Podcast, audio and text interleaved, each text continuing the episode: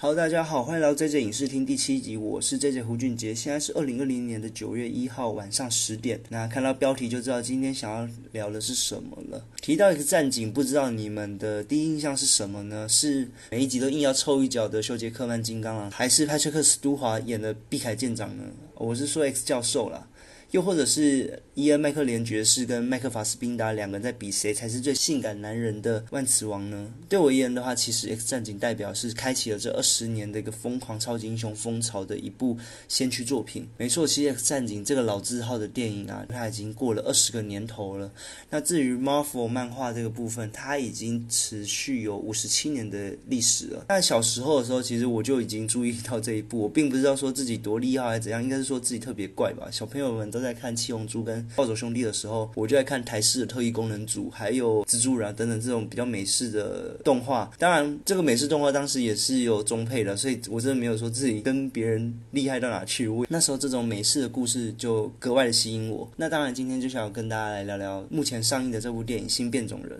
那其实，在提到变种人啊，X 战警前，我每次都很想要提提一个很可惜的事情啊。其实这有点算是一个拜官野史嘛，可以这么讲，就是没有被完全被证实，但是其实网络上都有这个传闻，就是当初 X 战警第一站就是 The First Cast 这部作品，其实原本是设定成三部曲的。那这三部曲其实被搞得不伦不类啦，就有点就是高层的问题。那我们在讲这三部曲前，我们先回归一下，来讲讲最早的一个 X 战警，也就是由布莱恩辛格所执导的《X 战警一》，它是在二十年前的时候上映的。那其实我是蛮极力赞赏布莱恩辛格的 X 一啊，因为当时无论呃 Marvel 的版权当时是怎样的分配，它确实是让 Marvel 的一个超级英雄真人化的这件事情，在好莱坞上面的真人化电影是广泛的被大家所知道的，也影响了这后来这二十年来的一个超级英雄电影的一个上映的状况。当然，这 X 战警的系列越走越偏呐，越来跟漫画题材有点没有相关。漫画其实一直着重在于，就就是变种人他们比较像是有点接近成现在的一些比较弱势的一些族群，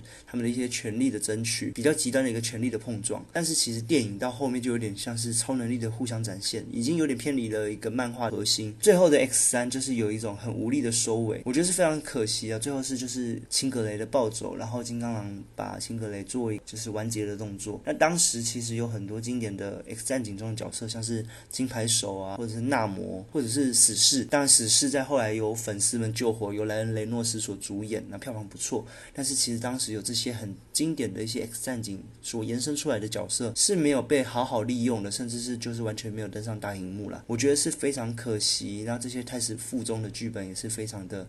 遗憾的。本来以为这系列就这样子 ending 了，其实就好在有休杰克曼的金刚狼，他这个高人气的角色，他竟然可以在这系列已经。走向一个死胡同的感觉，他竟然可以命悬一系的，竟然拍出一个金刚狼的一个个人电影。当然，那部个人电影评价也是毁誉参半啊。在过了五年后，就 X 三的五年后的二零一一年的时候，有一部个人风格非常强烈、马上深得我心的一个电影。那就是马修·范恩版本的《X 战警》，它进行了一个类似重启的故事。那当时其实就是像一些传闻啊，当然这个没有被证实。一些传闻是说，马修·范恩其实是写了一个三部曲的作品，这也是我刚才提到非常可惜的三部曲。他的三部曲的话，当然第一部曲就是我们。实际上映的第一站，它有的非常棒的一个细节刻画，甚至是非常认真的在讲解每一个角色间的一个互动，跟角色线条非常的淋漓尽致的。甚至在旧版的 X 一的时候有提到，虽然 X 教授跟万磁王彼此之间是一个两边势力的一个对抗的状况，但是他们可以在互动间知道他们其实早就相识，甚至曾经是好朋友，曾经一起下过西洋棋，但因为一些的意见的一个碰撞而反目成仇。第一站里其实就将这些的故事也重新刻画。并且让这些故事的线条更加的明显。我觉得第一站是第一部有着灵魂跟生命感觉的 X 战警系列电影啊，它其实这样开启了一个新时代的序幕。可惜它当时其实是一个蛮叫好却不叫座的一个票房收入，它票房收入其实没有前几部 X 战警来的一个优秀。服饰高层啊，其实就改写了这个新时代三部曲。当然，因为好莱坞毕竟是票房大、声音大的蛮现实的一个状况。当然这些部分都是网络上说的，并没有被证实，导演也没有自己出来讲。那三部曲被。改写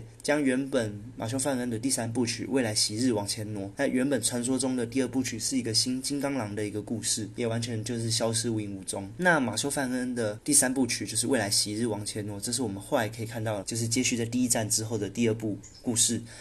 嗯，未来昔日的话，它其实未来昔日里面是本来由马修·范恩指导，但是他在中间的时候已经离开了。那后来是由原本的导演布莱恩·辛格所指导的。那从后来的票房我们也知道，像是未来昔日应该可以算是马修·范恩的资产，算是说遗产。它其实是目前《X 战警》系列里面相对声势跟票房最高的一部作品，因为它不仅仅的将新开启的系列有了一个很棒的延续，并将旧的三部曲的系列做了一个完美的一个连接。它其实将前后的故事做了一个充分的一个复活的一个动作。当然，在后续第三跟第四部，也就是天启跟黑凤凰，我们只能看到的是越来越无力的收尾，就是每况愈下了。那当然，天启更不用讲，完全不知道他是为了什么而演的剧情。那黑凤凰更是感觉版权已经卖给迪士尼，所以后面也没有想要再调整的意思。黑凤凰真的看的是蛮蛮气人的，他一样是将 X 三这部的一个题材，就是秦葛雷又再次获得了凤凰之力，并且因为凤凰之力产生了一些失控。那其实是一样的题材，却演的比 X 三还要惨。我没想到这么惨的一个故事剧情，竟然还可以演得更惨。当然，当时的上映状况是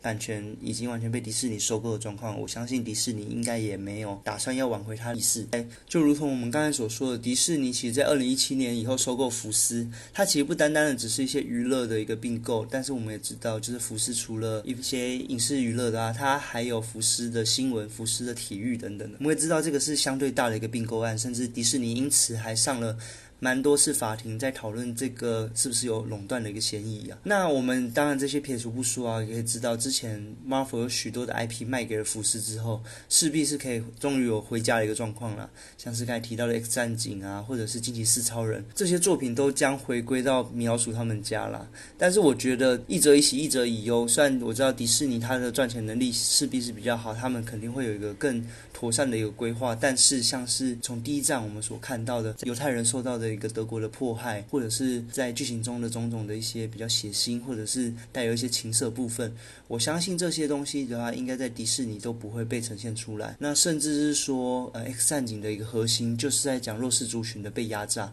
像 X 教授的话，他的目的就在于他希望变种人这些弱势族群是可以跟人类做和平相处的。那万磁王的一个想法是认为，这些弱势族群就是这些变种人的话，他们是应该主宰人类的。他们虽然弱势，他们的人数是少数的，但是他们是却有主宰的能力的。当然，这些种种都是在讲这些比较弱势的少数族群的一些权利的争取。我相信这些题材在迪士尼的呈现应该会变得不伦不类了。毕竟迪士尼还是合家观赏、老少咸宜，然后大家看的都很愉快的欢乐取向为主。那说了这么多，我们来讲讲就是今天要提及的新变种。人这部电影，那简单的讲讲它的剧情呢？其实它剧情是相对简单好懂，所以内容呢，我也简单的告诉大家。那故事题材其实建构在这个社会已经熟知变种人文化的一个题材下了。有五个变种人的青少年，他们大约就是十三岁啊，或者十六岁，他们无法面对自己的身体的这种转变，有点像青少年的登短了。他们渐渐产生一些超能力，无法进行控制，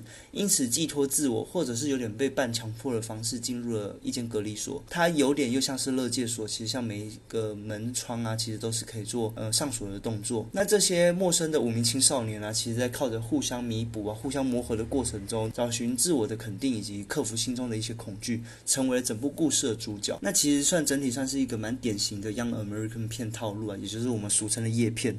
这个题材其实是相对容易好上手，但是也是相对容易砸锅的。我就觉得变种人在这部片其实是运用的没有那么的妥善。那我讲讲短评吧，呃，The。New Mutant 就是它的英文片名，其实不仅仅是在说这是一部新的变种人的一个电影，它更呼应的是漫画中有个青少年的一个同名团体叫 New Mutant。那这个漫画的话，其实并不是新漫画，它已经是呃三十七年前的一个蛮老的一个系列的漫画。当然，它已经有好一阵子没有做呃更新的连载。那这系列的漫画，其实我没有太深刻的一个了解其中故事剧情，但是我大约知道它的地位有点像是 DC 漫画中的一个泰坦的地位。我似乎用了一个更难懂的一个东西来解释这个东西。简单的说，就是这个超级团体并不是一些一线 X 战警的角色所组成的一个团体。那刚刚我有提及啊，就是这部故故事是演五个年轻人互相的一个成长过程，以及互相的一个克服心中的一个恐惧。那这五个年轻人其实都是变种人。那我来简单的聊聊这五个变种人吧。其中声势最大的就是密克，神秘客的密克，他是演出《分裂与异裂》的女主角，就是安雅。分分裂与异裂啊，它是由奈沙马兰这个导演所指导的一部很另类的一个超级英雄电影。其中当然是詹姆斯艾麦维，也就是我们后来知道的年轻的 X 教授，也是有主演的。所以我们的密克已经 跟 X 教授早就在好久以前就已经见面过了。那密克的话，他其实这个变种人能力是非常的夸张的。他在故事里面呢是钢人的妹妹。那钢人的话，其实在 X 战警里面有出场过，像是在死侍里面有出场过，就是全身都是金属的那个，就是钢人。他是一个俄罗斯人嘛，所以我们也知道密克的话，他是一个俄罗斯的一个身份。那他的能力的话，其实是跟一些恶魔啊是有相关的。他会进入那个地狱边界，并且会有一只一只龙是他的伙伴。那他的能力然后，会变出就是一把能量的一个大剑。那这个的话，其实在电影中也都是有呈现的。我觉得是对漫画是蛮有还原度的。但是我也觉得将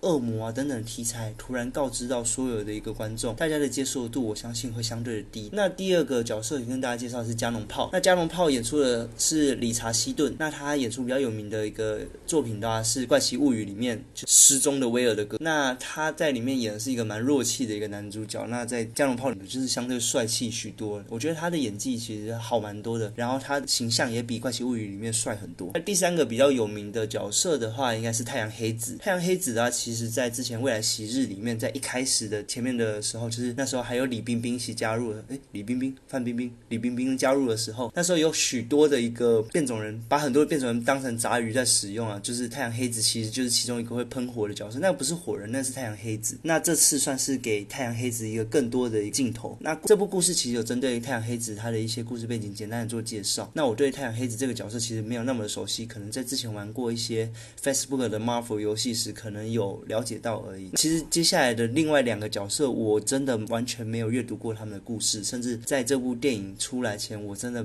不知道有这个角色存在，这真是非常的抱歉。那我先介绍的是狼毒，就是一个梅西威廉斯这个演员所演出的。那他最有名的就是演出《冰与火之歌》的阿雅，就是里面的呃斯塔克的小妹。那里面当然是帅气的一个身影，有点男人婆，然后甚至是一刀捅了夜王，然后铺成了猪八戒的夜王，就这样瞬间变冰块嗝屁的那个阿雅了。那在这部故事里面呢，他其实个性是很有很大的不同。他演出的狼毒的话，是有是一个会变成狼人的一个女孩。那其实又跟他的《冰与火之歌》里面的狼族的身份又有点相似，就大家有点像是看看彩蛋吧。那最后一个也是主角，但是主角真的完全不认识他，不仅仅是演员不认识他演出的一个漫画角色叫做丹尼月行。我觉得有兴趣的人，我也不在这里暴雷他的能力了。那这里的话，可以电影院观影时来了解到他能力到底是什么，那跟整个故事的关联性又是什么？那其实整体而言呢，我觉得看完之后，也许。你是忠实的漫画迷，你对上述的这些变种人啊，或这些超级英雄，其实是具备一些基本知识的去看这部电影的。我觉得可能还可以满足你一些观影上的一个享受，将一些老面孔啊，或者是一些造型啊，像像密克造型，其实非常十分还原的，甚至他的